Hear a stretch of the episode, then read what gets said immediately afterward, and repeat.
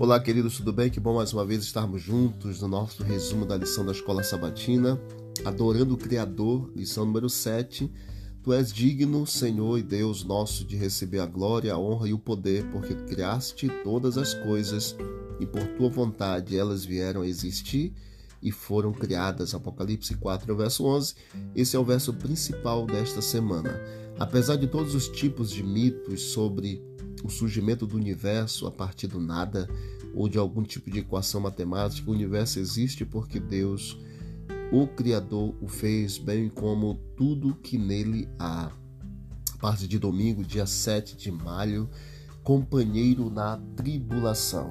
Após a subida de Cristo para o céu, em Atos 1, verso 9, Jesus ele visitou o último apóstolo vivo, João, na ilha de Patmos, onde ele havia sido exilado pelo cruel imperador Domiciano.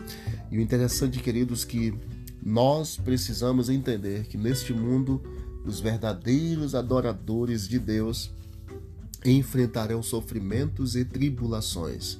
João, por exemplo, foi separado do apoio da família, dos amigos, da comunidade cristã, foi deixado sozinho na ilha de Patmos, nas suas tribulações, mas ele não estava enfrentando sozinho como seguidor de Cristo, porque Jesus não o abandonou.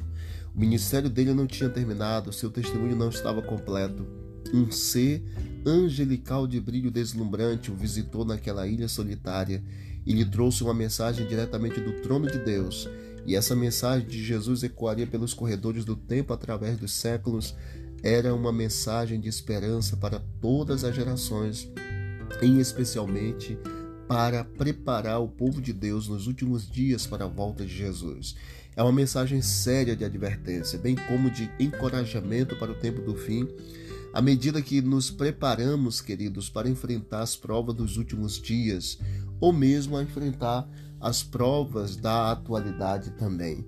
A questão central do Apocalipse é a adoração. Fomos criados como adoradores. Cada um de nós adora algo ou alguém. A verdadeira adoração, a adoração ao Criador, ela vai permitir que nós descubramos o real propósito da vida.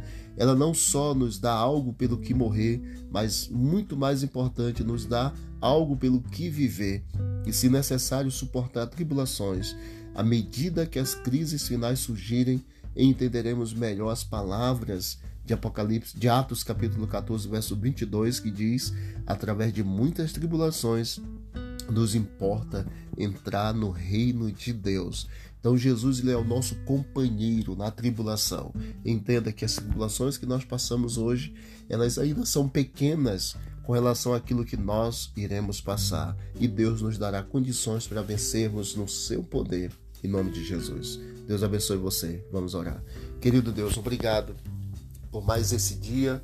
Continue conosco, Pai eterno, de todos os dias da nossa vida e em especial nesta nova semana de estudos, que todos nós possamos compreender as tuas verdades e aplicá-las em nossa vida. E sabemos que Jesus está ao nosso lado nos ajudando em nome de Jesus. Amém. Deus abençoe a todos e vamos que vamos para o alto e avante.